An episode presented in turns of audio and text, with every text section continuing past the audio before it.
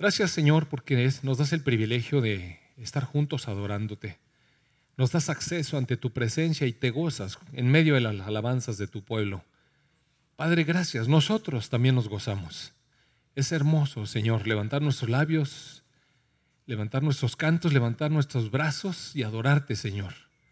Declararte la grandeza de tu reino, Señor, de tu majestad, lo que tú eres, lo que tú eres, oh Dios.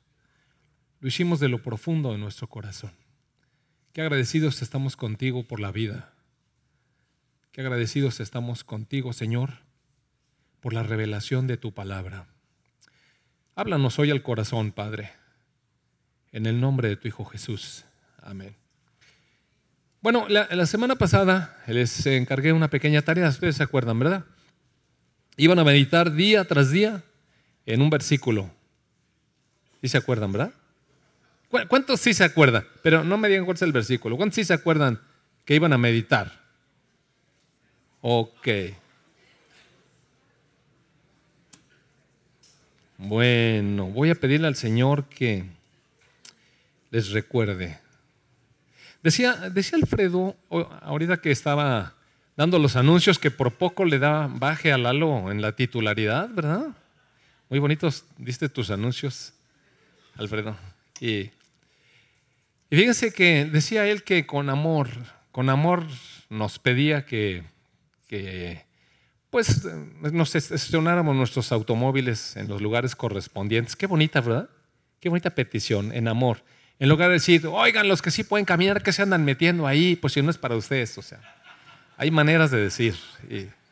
con amor, porque, ¿y sabe qué, amor hermano? Es que el amor, el amor es es el ingrediente esencial de la vida, mire. Mire, fíjese bien, el amor es el ingrediente esencial de la vida. Y todos pensamos que sabemos amar de alguna manera, pues amamos, aunque sea nuestro perro, pero algo amamos. Y, es que hay varias expresiones del amor y todos de alguna manera, pues sentimos, hemos sentido, porque ah, las más de las veces eh, se interpreta el amor como un sentir, ¿verdad? Como algo que uno tiene adentro, que no sabe describir. Y hay cuatro palabras griegas interesantes que hablan acerca del amor. Una es eh, em, storge, storge se refiere a el amor este que se llama eh, el afecto natural. Y todos tenemos un poco de afecto natural, oiga. Tenemos ese afecto natural por los animalitos, cositas así que, que nos arrancan un, ah, un pequeño suspiro. Por otras personas, a veces cuando están en, un dolor y, y, el afecto natural, oiga, pega. Este, cuando uno ve a una persona enferma y que está sufriendo, algo pasa dentro de las personas y se nos sacude un poco. ¿Sabe que mi mamá esta semana tuvo un dolor de muela tremendísimo, tremendísimo? Y no le podían sacar la muela porque estaba infectada y la infección le hacía que le doliera y se hizo un círculo vicioso ahí tremendo. Entonces mis hermanas me mandaron un video y yo veía cómo de repente se agarraba la cara y, oiga, ¿sabe qué? Me arrancó lágrimas eso. Dije, oye, ¿cómo está sufriendo esta señora? Pero no porque era mi mamá, sino el dolor. Y hubiera sido cualquiera. Cuando uno está viendo a alguien que, está en un dolor, algo pasa dentro del corazón, se compunge el alma. Un afecto natural, amados hermanos. Una compasión por alguien que está ahí tirado, a lo mejor sin ropa cuando hace frío, o no sé, tantas cosas que, tiene hambre. Y uno ve cosas que pasan en las naciones cuando, cuando los gobiernos eh, absolutistas abusan de la gente y uno le da compasión a esas personas. Entonces ese es el afecto natural. Y todos de alguna manera tenemos afecto natural. Después viene el amor fileo, que es este amor que uno se, lo trabaja, ¿verdad? A través de una relación y tiene mucho que ver con la amistad. Va uno profundizando los afectos con alguna persona. Esta semana pasada eh, falleció un amigo mío, un ex compañero mío del hospital con el que trabajé muchos años y lo conocí por muchos años. No pudimos ser grandes amigos porque los intereses no eran así tan comunes y de repente, pues de repente no podíamos este, compartir tantas cosas, ¿no? Se le iba de repente la boca y, pero sabe una cosa, eh, le tuve estimación, mucha estimación, porque yo sé que en el fondo de su corazón él era una buena persona. Y ya casi, casi en el final de sus días, un día, hace como unos meses, no me acuerdo cuánto, tuve una charla con él, lo invité a tomar un café y tuvimos una charla muy interesante acerca de Dios y todas estas cuestiones. Le regalé un libro del varón, platicamos cosas muy, muy interesantes y sé, sé, porque alguien me comentó que en el final de sus días, hace poquito que, que falleció, él la pasó arrepintiéndose, arrepintiéndose, poniéndose a cuentas con Dios. Oye, qué hermoso. Pero cuando me dijeron que había fallecido, mire, algo pasó en mi corazón. Otra vez, una sensación de, de dolor que no podría describir cómo fue, pero estimé a mi amigo, amé a mi amigo, de verdad, de verdad que, que tenía un afecto por esta persona y genuino, a pesar de que no fuimos tan profundamente amigos. Pero es el amor fileo, el amor que se trabaja con la relación, a través del tiempo, a través de apreciar lo que hacen las personas. Oiga, hay personas que hacen cosas muy, muy valiosas, muy, muy valiosas. Y así se va desarrollando. Hay otro amor que es el amor eros, eh, es otra palabra griega para describir el amor. Y bueno, este es el amor que eh, tiene que ver con la relación de varón-mujer y es una relación de afectos sexuales. No necesariamente estar haciendo sexo, pero sí de, pues uno sabe, uno puede tener un gran amigo, el amigo de la vida, pero besitos a mi esposa nomás, ¿verdad? Entonces, eh, hay, una cuestión de, tipo de identificación. La, la, otra media naranja, el complemento de mi alma, o como alguien le quiera decir, ¿no? Lo que sea. Mi, mi alma gemela, y que tantas maneras que hay de decirlo. Pero solamente con una sola persona, el, el complemento sexual que, Dios preparó para nosotros, eh, nuestra pareja, nuestro cónyuge. Y finalmente hay el amor ágape, ese, ese amor que es desinteresado, ese amor que es sublime, ese amor que es para solamente Dios y nosotros, y, con el amor con que Dios nos ama a nosotros. Es difícil describirlo, una palabra complicada para, para poder este, eh, poder decir con una sola palabra todo lo que representa el amor agape. A lo mejor el amor fiel, desinteresado y, que, se, que se mantiene fiel, fiel, como Dios es, pues. Y bueno, mire, hermanos, de alguna manera todas las personas tenemos un poco de esto. Pero, pero, ha sido desvirtuado. La verdad es que la mayoría de nosotros sí tenemos estos afectos, diferentes expresiones del amor, pero son desvirtuados. Y son desvirtuados porque hay un trabajo hay un trabajo del sistema espiritual que gobierna el mundo. El cosmos le llama la escritura. Y el Señor Jesucristo, con este versículo que ustedes iban a meditar esta semana, que no meditaron, pero ahora sí van a meditar, les digo con todo amor, ¿verdad que sí? ¿Qué pasó, Miguel? Me falta el feeling de Alfredo, ¿verdad? Amados hermanos, les ruego por las misericordias de Dios, que mediten en la palabra. Mire, dice el verso 10 del capítulo 10 del Evangelio de San Juan, dice, el ladrón no viene sino para hurtar y matar y destruir. Yo he venido para que tengan vida y para que la tengan en abundancia. ¿Sabe usted que el Señor Jesucristo pudo haber dicho que su misión en esta vida era traer vida para nosotros? Y solamente pudo haberlo dicho así. ¿Por qué lo tuvo que ligar con el mugroso diablo, oiga? Con este ladrón, con este usurpador, con este mentiroso y homicida, con este padre de mentira. ¿Por qué lo tuvo que ligar con él? Porque el Señor siempre nos habla la verdad. Y mire, el Señor Jesucristo vino a dar vida a nuestras vidas, porque en realidad nuestra vida está casi perdida, por no decir salud, perdida. Por alguna razón el Señor Jesucristo es el Salvador de la humanidad. Sí tenemos afectos y sí tenemos una serie de cosas y de alguna manera sí tenemos vida. Y mire, la vida y el amor están íntimamente relacionadas. Por eso decía que el amor es el, es el ingrediente esencial de la vida. ¿Sabe usted por qué vino el Señor Jesucristo? Vino porque de tal manera amó Dios al mundo que dio a su Hijo único, para que todo aquel que en Él crea tenga vida y no se pierda. O sea, el Señor Jesucristo vino con un propósito. Mire, vino con un propósito, no nada más vino, si no vino de visita, vino con un propósito y cuando habla con sus discípulos les da a conocer la razón. Hay un enemigo común, eh, Hay un enemigo común que está trastornando la manera en cómo vivimos. Es más, nuestra vida realmente está limitada. Y está limitada tanto, amados hermanos, que continuamente está siendo amenazada por la muerte. Nuestra vida está amenazada por la muerte de continuo. Y algunas veces nosotros queremos vivir nuestra vida. Mire, yo recuerdo frases que he escuchado por allí donde la gente dice, bueno, es mi vida, ¿qué? ¿A ti qué? A veces Incluso cuando está uno dando una consulta y está tratando de convencer a la persona que deje de estar comiendo esa porquería que le está haciendo daño dice, bueno, es mi vida. Ah, pues. Bueno, acábate la verdad.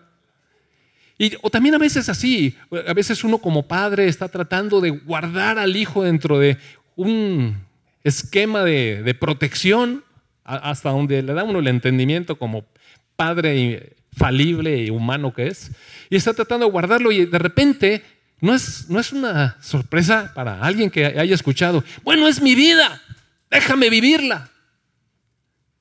Y pues sí, es verdad.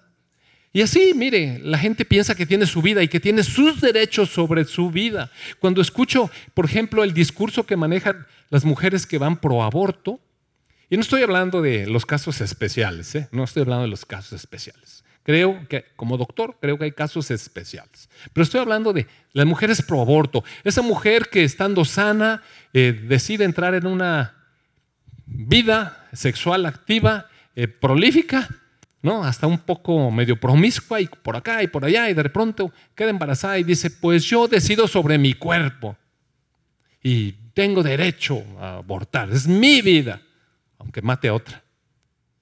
Porque no dice ese pedacito, pero eso es implícito. Es mi vida, aunque tenga que asesinar otra. Y, es así, mire, un poco así. Y todo se ha malentendido. El amor filial pasó a amor sensual y empezamos como amigos y acabamos como amigobios y luego, pues así, todo usted sabe cómo es todo.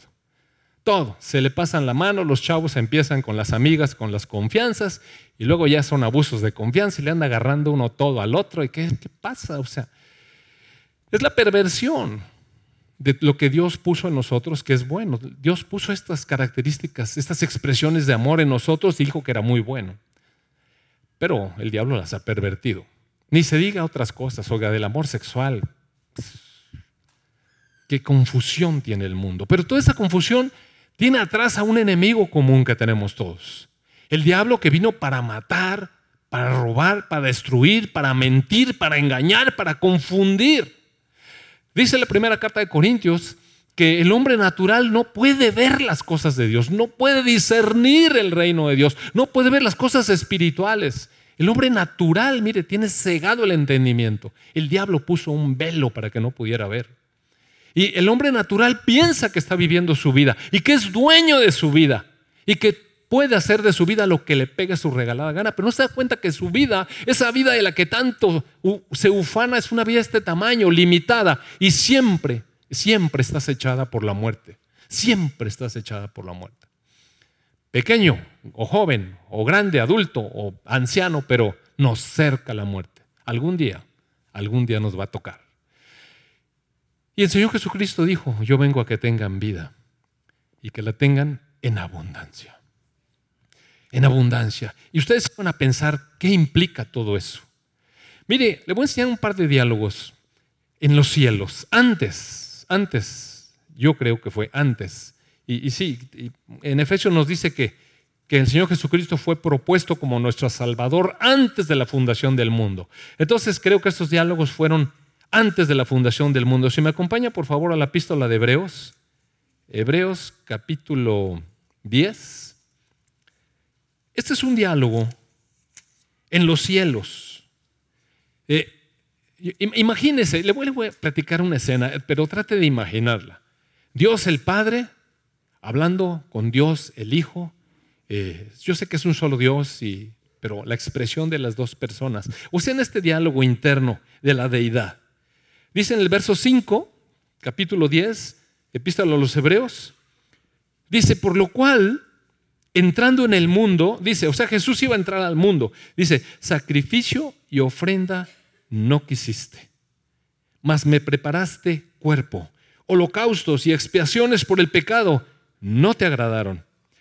Recuerde usted esto, esta carta está escrita a los hebreos, era el pueblo de Dios, era el pueblo que tenía la ley, era el pueblo que sabía cómo se debían hacer sacrificios a Dios en el templo que Dios les autorizó tenerlos. O sea, eran bajo la aprobación de Dios y los sacrificios tenían como propósito el perdón de los pecados del pueblo elegido de Dios. Y entonces dice, los sacrificios y las ofrendas ya no quisiste, me preparaste un cuerpo. Los holocaustos y las expiaciones por el pecado no te agradaron, Padre. Entonces dije, he aquí que vengo, oh Dios, para hacer tu voluntad, como en el rollo del libro está escrito de mí. Entonces hay un anticipo, hay un anticipo. Y ahí mismo en la carta a los hebreos, si me acompaña por favor al capítulo 2, posiblemente, dice en el verso 12, Fíjese, el Señor Jesucristo está hablando en los cielos. Anunciaré a mis hermanos tu nombre.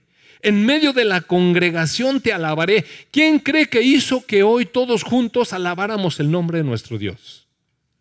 En medio de la congregación, en medio del corazón de cada uno de nosotros, el Espíritu de Cristo está elevando las alabanzas a Dios.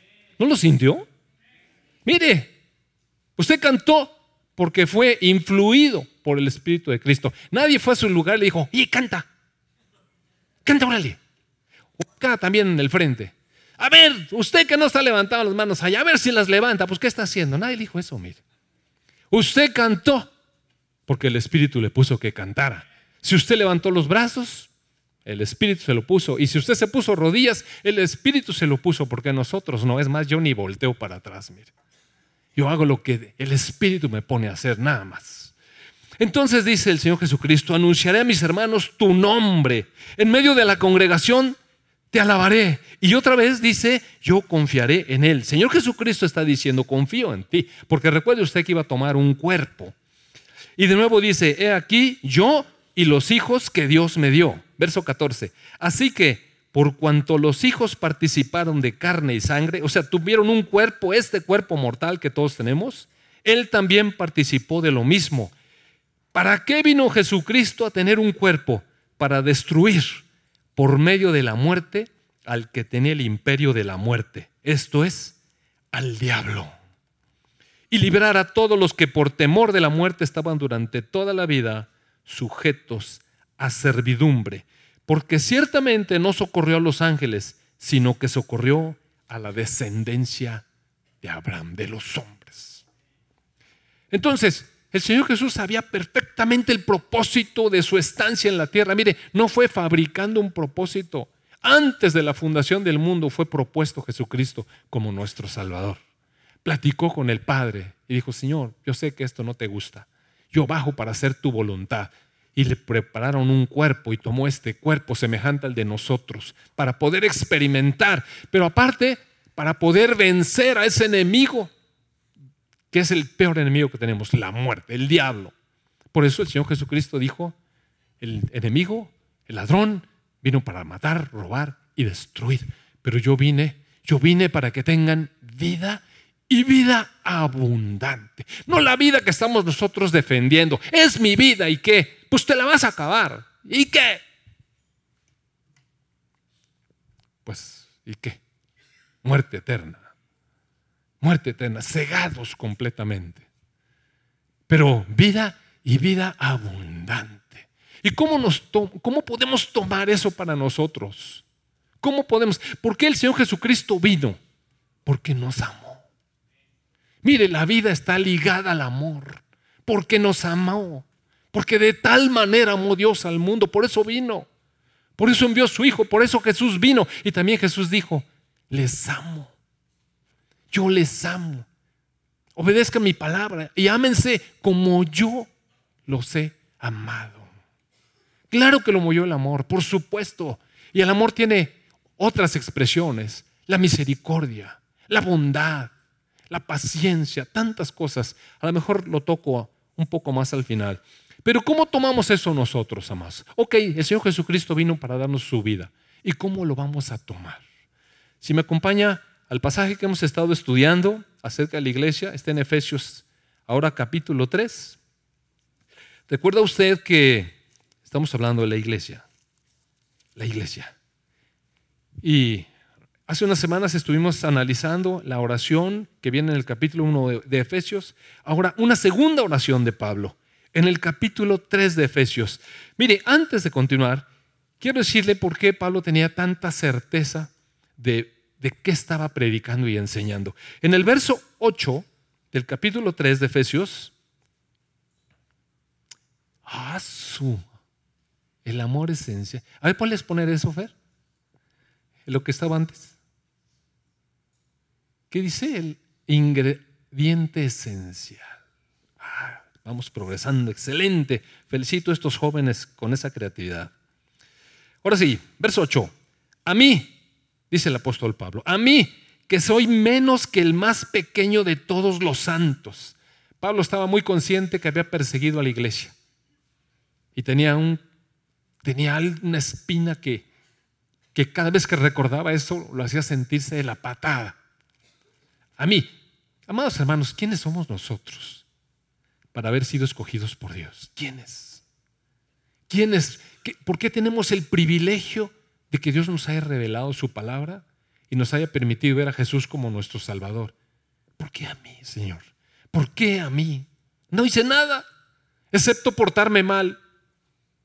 Al menos ese es el sentimiento que me mueve cada vez que veo al Señor Jesucristo. Así estaba Pablo. Yo soy el más pequeño de todos los santos, pero me fue dada esta gracia. Anunciar entre, entre los que no son judíos el Evangelio de las inescrutables riquezas de Cristo. Me fue encomendado aclararles a todos cuál es la dispensación del misterio escondido desde los siglos en Dios que creó todas las cosas. Oiga, esta palabra, la dispensación, uno la lee. ¿Y qué? ¿Y qué es eso de la dispensación? ¿Usted sabe lo que es dispensar? Aparte de que a veces le dicen, bueno, sí, perdóname, así te dispenso, no pasa nada, casi como te disculpo. Pero dispensar en realidad significa otorgar, surtir, suministrar. Cuando uno va a, una farmacia con una receta de un doctor que a duras penas se le entiende la letra, uno llega. ¿Y sabe qué? Pues ahí a lo mejor sí le entiendo, no sé qué, y le dice al de la farmacia, deme eso. ¿Y sabe qué hace el, eh, eh, el dependiente de la farmacia? Le dispensa el producto. Eso es dispensar, dárselo. Y uno se lo lleva y ¿sabe qué? Ni sabe qué se lleva. La verdad es que la gente ni sabe qué se lleva. Pues tiene la fe de que ojalá que este viejo le haya atinado a lo que le puso que está recargo aparte. Y se lo toma. Pero le fue dispensado, se lo otorgaron. Espero que me sirva. Eso es, eso es dispensar. Es, dar, otorgar, entregar.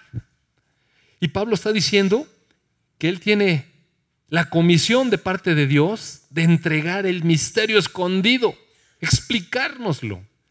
Él es el único a quien le fue revelado. Porque este misterio estaba escondido desde los siglos en Dios que creó todas las cosas. Y tiene un propósito este misterio.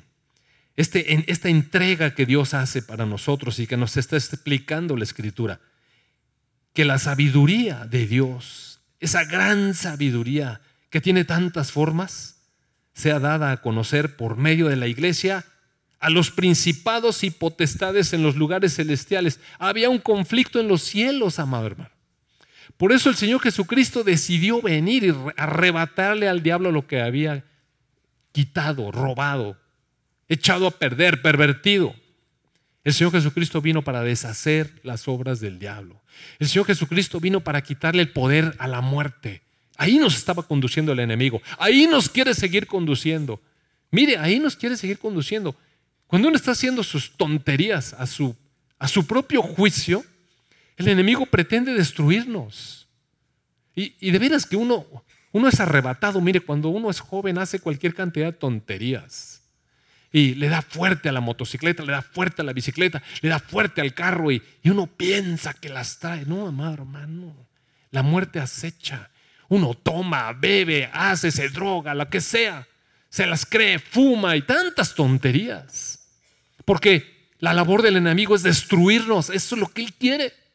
Y la gente no lo ve. Los, los, chavos no se dan cuenta que estar cambiando de pareja sexual es destructivo para su vida y no lo ven. Piensan que está bonito, que está rico. Es mi vida. Sí es destructivo, intensamente destructivo. Cuando uno crece y cuando viene la revelación se da cuenta y, y solamente le queda llorar y arrepentirse. Llorar y arrepentirse porque se da cuenta, porque se fueron abiertos los ojos. Entonces Dios usa la iglesia para demostrarle a los principados y a las potestades celestiales su sabiduría y su poder. ¿Cómo es que Jesús vino a arrebatarle al diablo lo que no le pertenecía? Para eso vino Jesús. Entonces en el verso 14 dice el apóstol Pablo, como tenía tanta convicción de esto, dice, por esta causa, porque sé todo eso, porque tengo esta encomienda de Dios, doblo mis rodillas ante el Padre de nuestro Señor Jesucristo, de quien toma nombre toda familia en los cielos y en la tierra. ¿Para qué? ¿Cuál es la petición de Pablo? Que les dé, conforme las riquezas de su gloria, ser fortalecidos con poder en el hombre interior por su espíritu para que habite Cristo por la fe en sus corazones.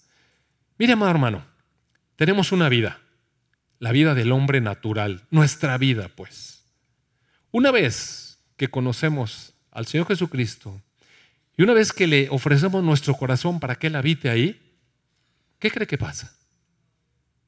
Él es, fiel y Él sí entra y habita en nuestro corazón por la fe.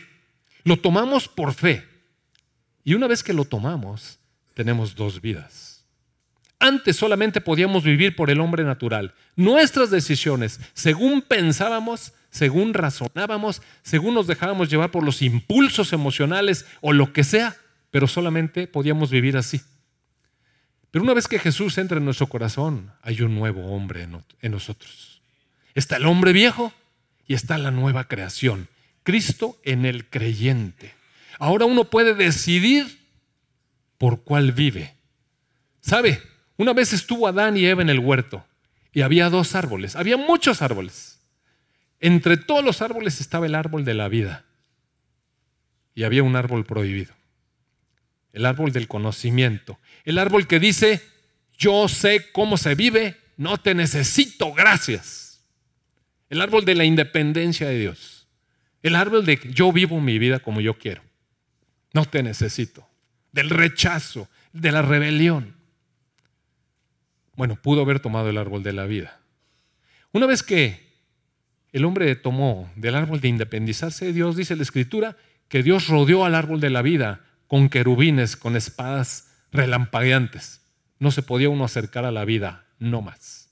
El destino del hombre fue muerte, muerte, muerte, muerte, muerte, muerte, muerte. De no haber sido por la palabra de esperanza que está en Génesis, que de la simiente de la mujer se iba a levantar el que iba a destruir la cabeza de la serpiente, mire, no habría, era inexorable nuestro futuro, muerte. De no haber sido por la misericordia de Dios que quiso crearse un pueblo especial para él a través de Israel, no habría habido ni una sola persona que hubiera podido adorar a Dios. O sea, todo es trabajo de Dios. Ahora, ahora vino el Señor Jesucristo hace dos mil años y la vida está nuevamente a disposición del que quiera creer.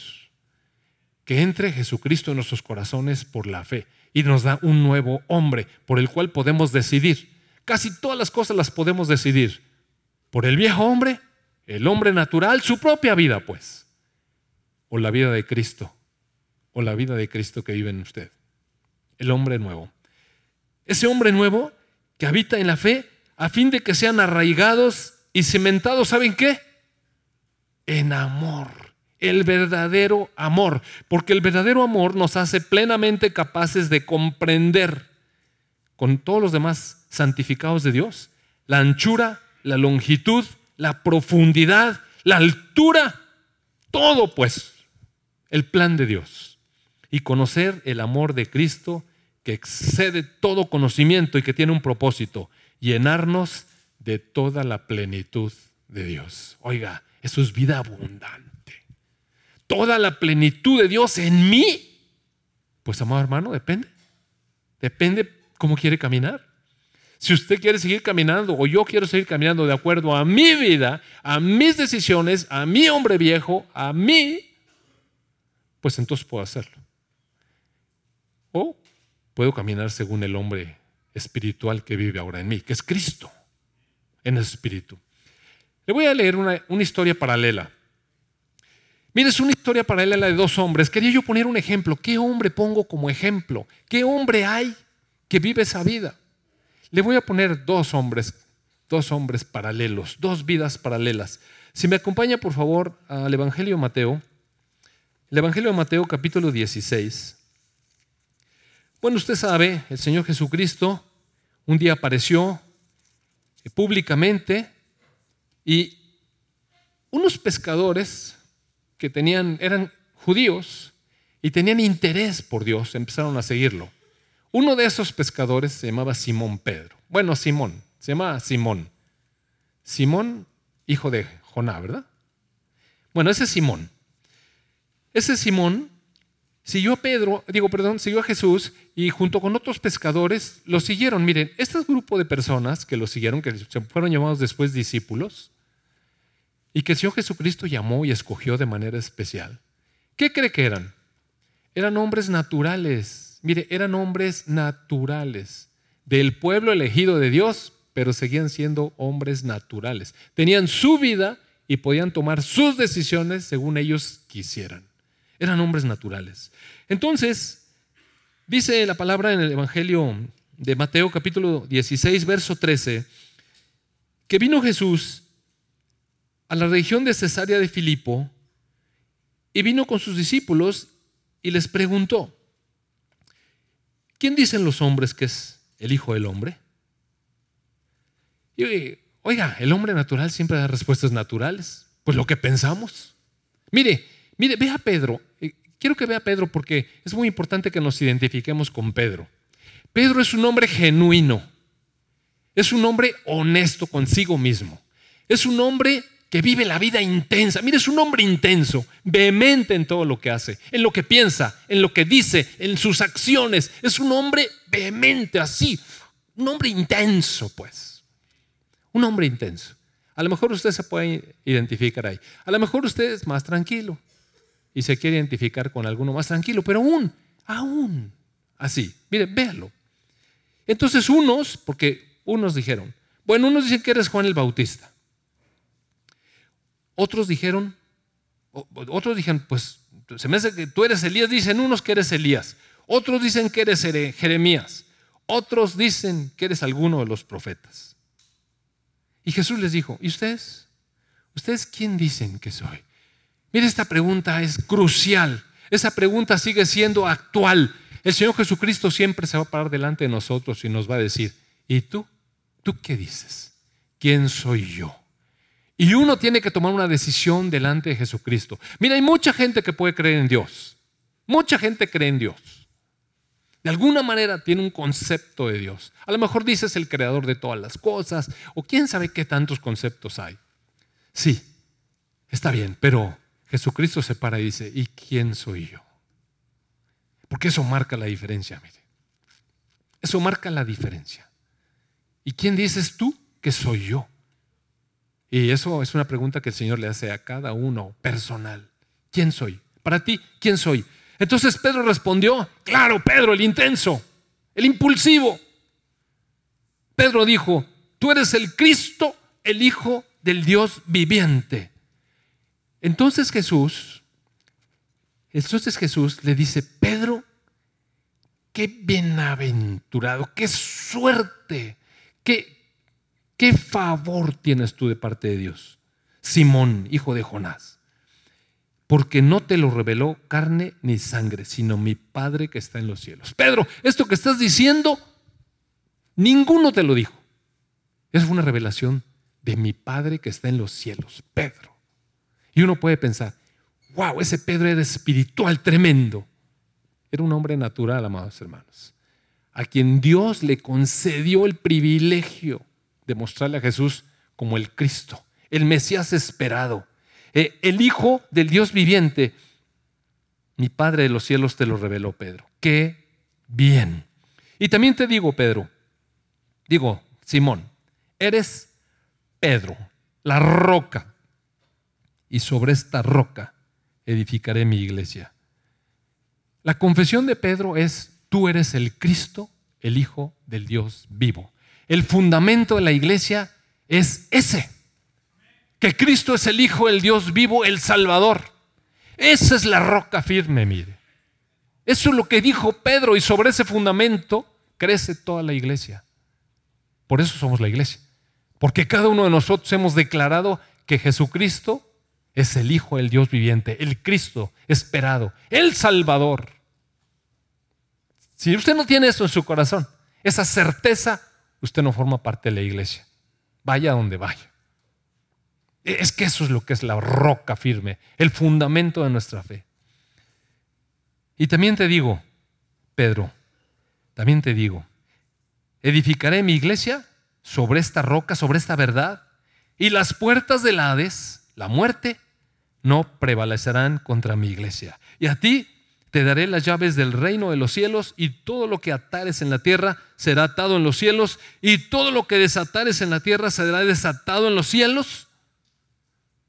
Y les mandó a sus discípulos que nadie, que no le dijera a nadie que él era Jesús el Cristo. Mire, mire aquí, empieza a ver, empieza a ver dos hombres que están caminando muy vinculados unos a lo mejor sienten que Jesús es su amigo, otros su maestro, otros el Mesías o yo qué sé, pero ahí lo van siguiendo.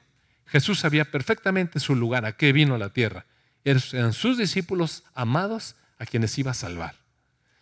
Y una vez que empieza este diálogo y Jesús le empieza a decir a Pedro todas esas grandezas que le van a ser otorgadas a un hombre natural, usted sabe lo que es que se le dé poder, revelación, autoridad a, un hombre natural. ¿Usted sabe lo que hacemos los hombres naturales cuando nos dan esas concesiones? ¿Sí sabe? Somos unos abusivos, mire. Cuando yo era un joven, estaba estudiando medicina y un hermano de mi papá era médico, era médico familiar del Seguro Social. Entonces, yo apenas estaba en la, en la escuela, entonces nunca había tenido contacto con enfermos, estaba pues estudiando en las aulas de la universidad en México. Y entonces un día le pedí a mi tío que si me permitía ir a su consulta, ahí al Seguro Social, porque yo quería ver cómo se atendía a los enfermos, qué es eso de la medicina de verdad. Entonces me dio permiso y estuve yendo con él algunas semanas y pues yo estaba callado, no, sabía nada, pues qué iba a decir. Nada más estaba oyendo, viendo y, y realmente me fue gustando más la medicina. Pero un día, a media consulta, hubo un espacio y mi tío se fue a platicar con, con un amigo o unos amigos, no me acuerdo. Ahí, compañeros de él, médicos familiares. Atrás, en un pasillo que había atrás de los consultorios. Y entonces un amigo de él, yo estaba ahí, y me, le dice, ¿qué crees? Me dieron la dirección de tal clínica. Oiga, qué maravilloso, ¿verdad? Que le den a uno un reconocimiento, un privilegio, una oportunidad. Dice, ahora sí, manito, a robar me voy a llenar las bolsas. No, mire, oiga, le da risa, pero sé que se, me, cayó el corazón. Dije, ¿cómo crees? Nada más porque me faltaron las agallas de meterle un par de trancazos. Pero me ardió dentro el alma y dije, ¿cómo es posible que... ¿Y dónde está su amor por la medicina? ¿Y dónde está su amor por la gente? ¿Dónde está su corazón de este pelado? Sirve al Dios de la riqueza. Solamente se quiere enriquecer. Lo único que le importaba era enriquecerse. Y así le salió, mire. Ahora sí, a robar. Wow. Y uno dice, qué pelado. Pues sí, pero cuando nos toca a nosotros, cuando nos dan la oportunidad, ¿por qué cree que es tan tentador llegar a las altas esferas y donde hay recursos? Porque somos hombres naturales. Y nuestra vida está pervertida, mire, ahí. No, es que voy a hacer, no sé, sí, cómo no. ¿Cómo no? Te quiero ver. Y a lo mejor la debilidad de la persona no es el dinero, pero ¿qué tal las chicas? Ah, ahí se pueden obtener grandes beneficios. ¿O qué tal otras cosas?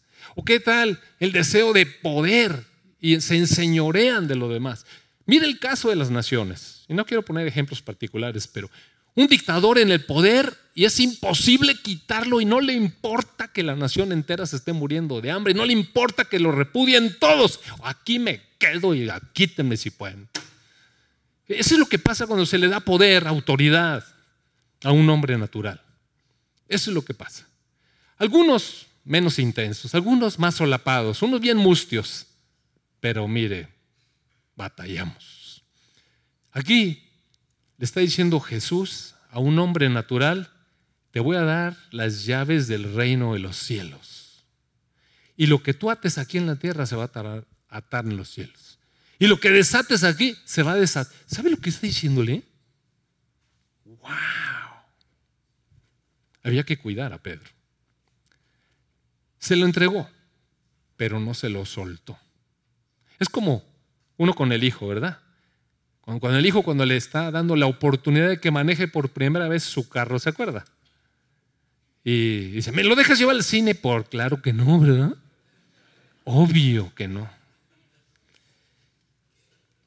Entonces, Jesús sí sabía quién era. Y mire, lo que es un hombre, lo que es Jesús, mire la diferencia. Jesús dijo, no le digan a nadie que yo soy el Cristo. No era el tiempo. ¿Por qué? Mira, cualquier otro hubiera dicho, ahora sí, ahora sí, ya saben, suéltenla. Grandezas, ¿verdad? Como, como cuántos, cuántos líderes les gusta el reconocimiento público, cuántos a más. Ahora sí, ve y diles que yo soy el gran, ahora sí. Dijo, no digan, ¿por qué? Porque no era la voluntad de Dios en ese momento. O sea, un hombre, Jesús, un hombre que sabía hacer la voluntad de Dios todo en su tiempo, guiado completamente por el Espíritu de Dios, por el Espíritu que habitaba en él, Dios. Desde entonces, entonces Jesús les dijo, miren, les quiero decir algo. Estimados discípulos, ya supieron quién soy, ¿verdad? Verso 21. Les quiero decir algo. Va a ser necesario ir a Jerusalén y va a ser necesario que padezca mucho de los ancianos y de los principales sacerdotes y de los escribas y va a ser necesario ser muerto y resucitar al tercer día. Entonces el dueño de las cosas de los cielos, el de las llaves, el... ¿ah? Dijo, a ver, a ver, a ver, no, no, hombre, ¿cómo crees que te va a pasar eso? Pues, ¿qué estás pensando? Mire, eso es un hombre que solamente conoce esta vida. La vida, ¿cómo crees que te van a matar? se nos va a acabar. Pues sí, ¿cómo crees? Estaba tratando de, de, de mantener su vida, está viendo cómo cuida. Y, y, la tuya también, parecía bonito. Ahora, no quiero criticar a Pedro, es que ese era el entendimiento que tenía Pedro, amados hermanos. Yo creo que cualquiera de nosotros, como hombres naturales, es el entendimiento que tenemos. Mire, todos nosotros tenemos un, un sentido de conservación de la vida, de alguna manera. De alguna manera. Ayer estaba yo acomodando unos libros ahí y viene mi esposa amada. Yo no sé por qué, porque a veces andamos tan cerca. Yo creo que como me ama tanto, se pone demasiado cerca. Pero yo soy medio peligroso con las manos, se me caen cosas. Entonces, y ella se pone ahí y yo empiezo a escarbar unos libros y de repente saco uno. ¿Y usted conoce el efecto dominó? ¿Verdad? Y suena la cosa y de repente, ¡wow! ¿Qué estás haciendo? Le dije, pues estoy acomodando los libros. Pensé que todo se me iba a caer en la cabeza. Le dije, confía en Dios. o sea, es que tenemos ese sentido de conservación. me va a pegar, me va a hacer daño. ¡Ay! Auxilio. ¿Usted no, ¿Usted no padece cuando va manejando que su esposa le va diciendo todo lo que hay? Y cuidado, y bien rápido, y está, cuidado, el perro, el gato, el semáforo, se va a dar la vuelta, el camión, auxilio. Y ya lo vi, si yo vengo todos los días, le dije, si los veo. Pues tiene que confiar en Dios, no en mí. En Dios. Pues si Dios me trae todos los días de vuelta, ¿no? Bueno, pues es lo que yo le digo, pero... En fin. Dice, Pedro le dijo eso. Y entonces el Señor Jesús le dijo a Pedro, quítate delante de mí, identificó el factor de influencia, mire.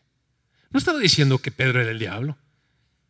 Lo que el Señor Jesucristo estaba identificando era el factor influencia sobre un hombre natural. Quítate de aquí. Me pones tropiezo.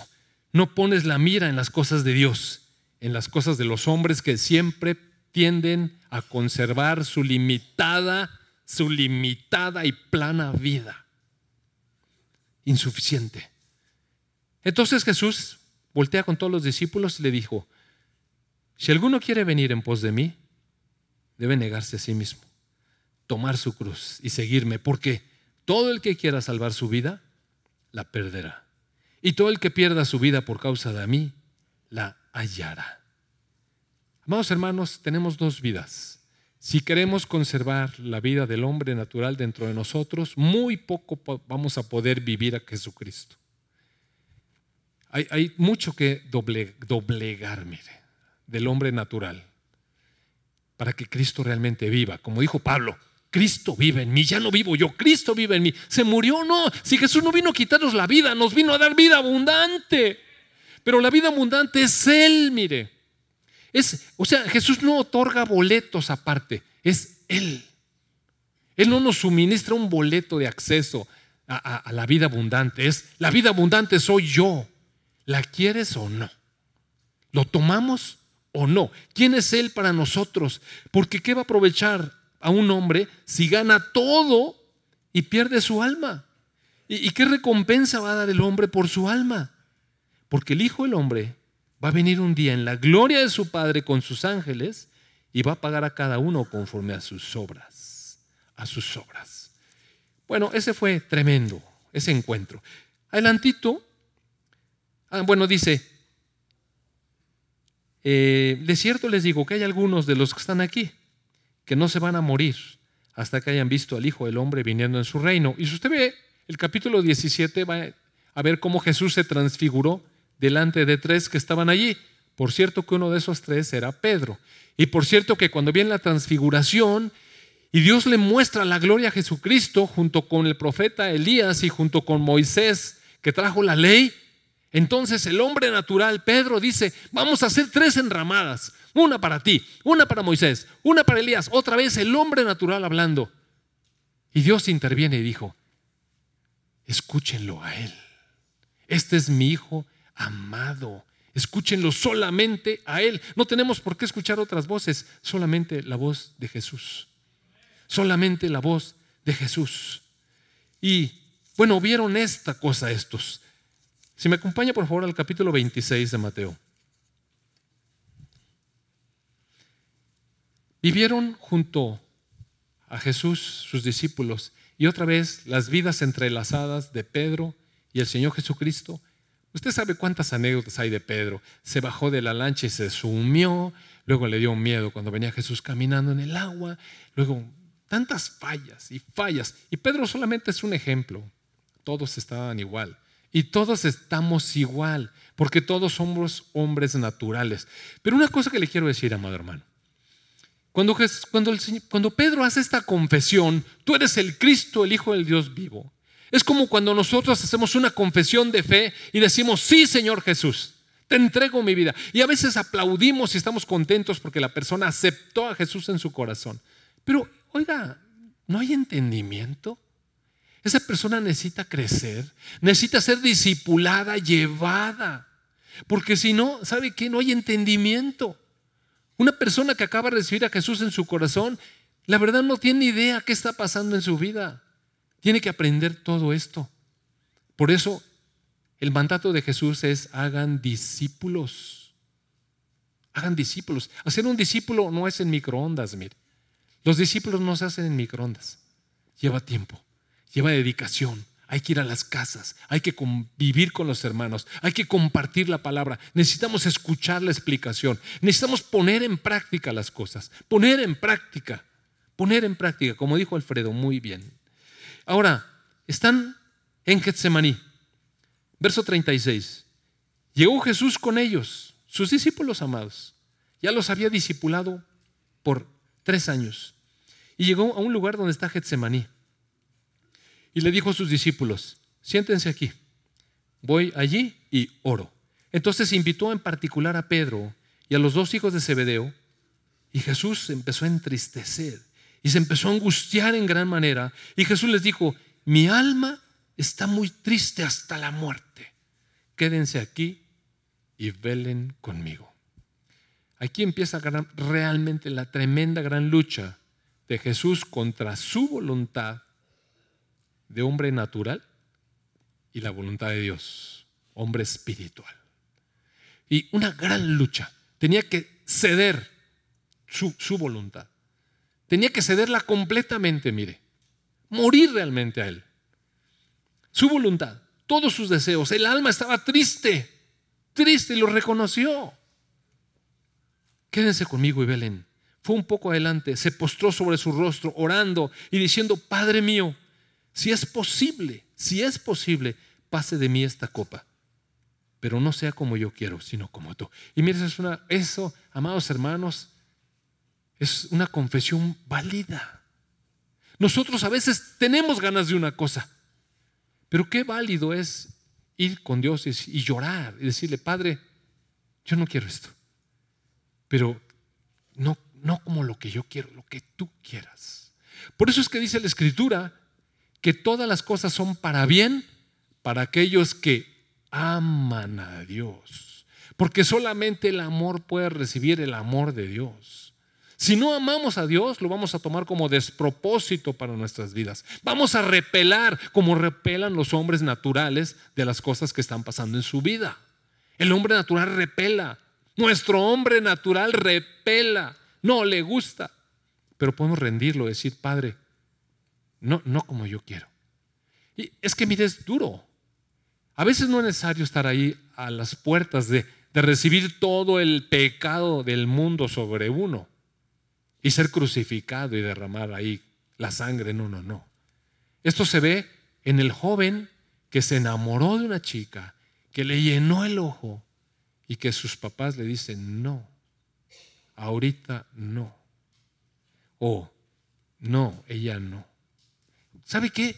Claro que para el chavo eso es toda la vida. Y ir con Dios y, Padre, tú sabes que estoy enamorada de este mocoso. Pero no como yo quiera, como, como tú quieras. Porque el asunto no es de sus papás, el asunto es Dios. Y Dios nos habla a través de cosas que Él pone, autoridades legítimas de Dios. Y cosas que uno a veces quiere, el trabajo, el carro, la casa, y yo no sé, a veces endrogarse en una deuda para adquirir un bien y ir con Dios, Señor. Ahora, ¿es que, ¿qué quiere decir? ¿Que tenemos que andar ahí todos en el peor barrio y, y con los zapatos agujerados? No, no, hermanos. Eso no quiere decir. Porque Dios es bueno, ¿sabe? Dios es bueno y nos da muchas cosas, mire, muchas cosas. Lo que está diciendo es que podemos rendirle nuestra voluntad. Sí podemos y Dios es bueno. Nos retribuye mucho más abundantemente lo que esperamos y creemos. Dios es bueno. Dios es bueno. Es un rendir la voluntad. Y vino a los discípulos y ¿qué encontró? Encontró que estaban dormidos. Y mire el amor de Jesús. Mire el amor. Le dijo, así que no puedes velar conmigo una hora. Vela y ora para que no entres en tentación, porque el espíritu, la verdad, está dispuesto, pero la carne es débil. Pedro, Pedro, por amor te digo, ponte a orar. No es, no es, no es la oración religiosa, no es la oración religiosa. Es que tenemos la obligación de orar. No, no, no.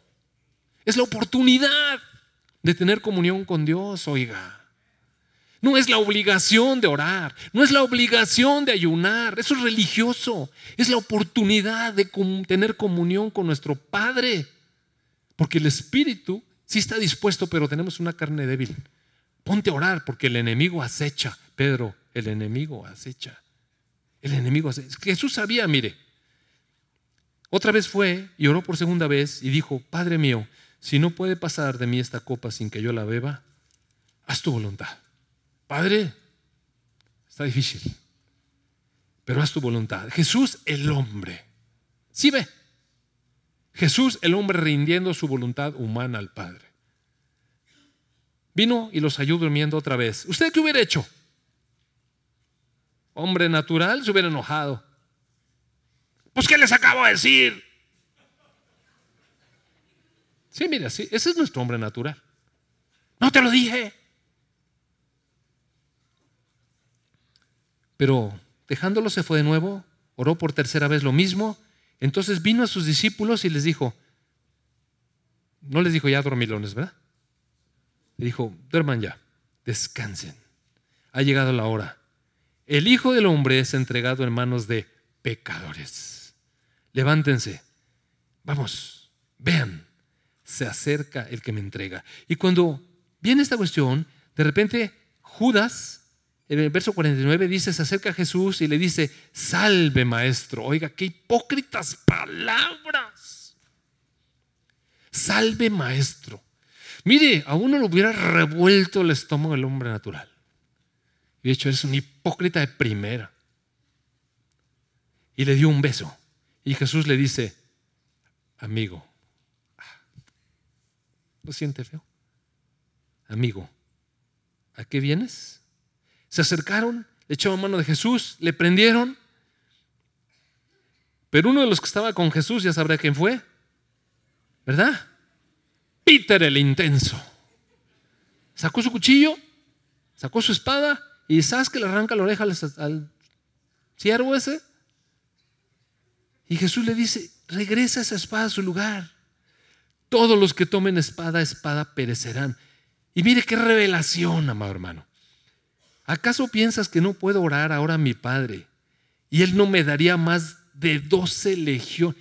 ¿Ustedes creen, que esta bola de, de zarrapados que vienen con estas lancitas, ¿ustedes creen que me pueden agarrar?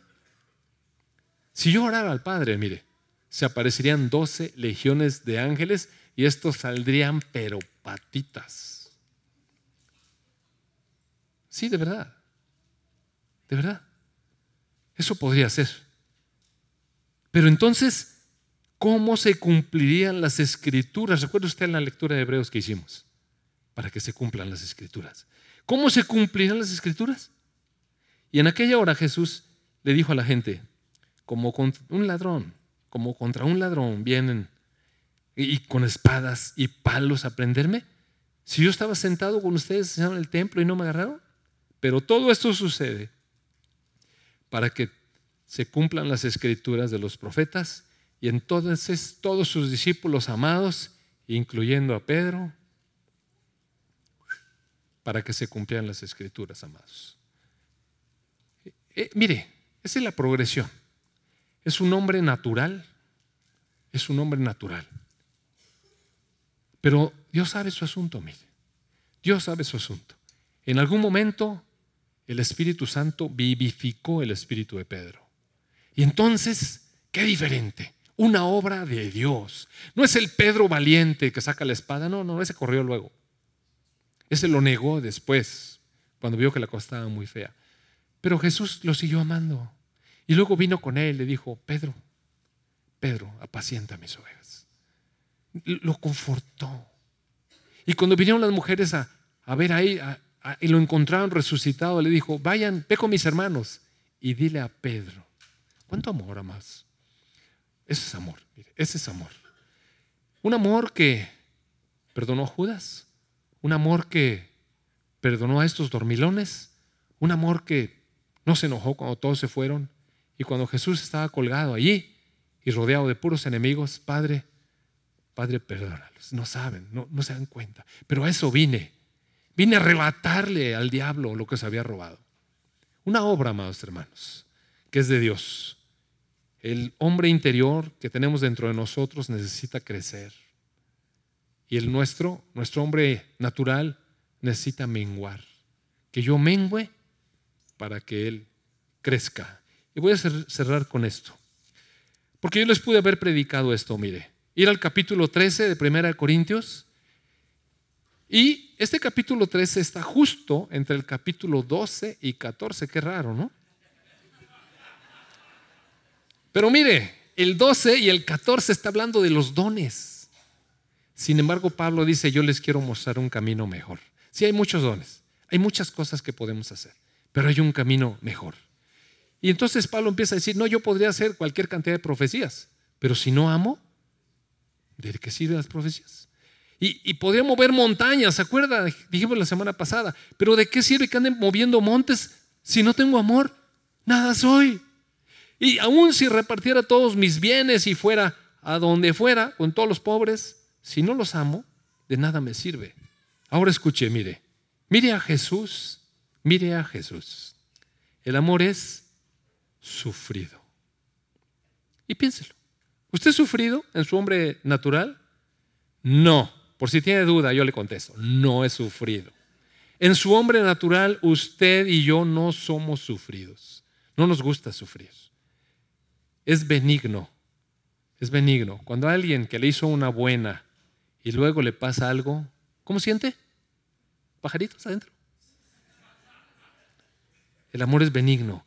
El amor no tiene envidia. Jesús no tenía envidia de nadie. El amor no es jactancioso. Jesús no era presumido ni orgulloso. Y él sabía quién era. El amor no se envanece. El amor no hace nada indebido. Y Jesús no hizo nunca nada indebido. El amor no busca lo suyo. Él no estaba buscando su voluntad, sino la del Padre. El amor no se enfada. El amor menos guarda rencor. El amor no se goza de las cosas injustas, sino de la verdad. El amor todo lo sufre, todo lo cree y todo lo espera. Y Jesús esperó de sus discípulos, mire, y creyó, porque le creyó a su Padre. Había una obra por hacer en ellos. Todo lo cree, todo lo espera y lo soportó todo. No podemos amar más, a menos que Jesús ame por nosotros. La verdad es que nuestro amor tiene un límite. Nuestro amor está un poco pervertido. Nuestro amor está desviado, está influido. Pero Jesús puede amar. Cuando queremos amar nosotros, vamos a tener límites, mire. Podemos amar a alguien, pero es medio pesado. Es pesado. Si mi esposa no tuviera a Jesús en su corazón, no viviría conmigo, de verdad. No le estoy diciendo en serio, en serio. Es difícil. Es difícil soportar, amar, perdonar, seguir adelante. Nuestro matrimonio hubiera sido un fracaso, como tantos otros. Amar es difícil, pero Dios puede, Dios lo hace. Vino Jesús para que tuviéramos vida abundante, el amor de Dios en nosotros. Vamos a orar. Amado Padre, gracias. Gracias, amado Padre. Cuánto amor ha movido tu corazón. Has extendido tu misericordia. Enviaste a tu Hijo amado para rescatarnos, para salvarnos, para darnos vida eterna, para suministrarnos, para dispensarnos lo que necesitábamos. Padre, gracias por quitar de nuestros ojos el velo y gracias por otorgarnos tu vida. Señor Jesús, te abrimos el corazón. Te necesitamos, Señor Jesús. Te necesitamos. Tú eres el Salvador. Tú eres la vida. Tú eres el Cristo, el Hijo del Dios viviente, nuestro Salvador, nuestro Rey, nuestra vida. Amén, amén.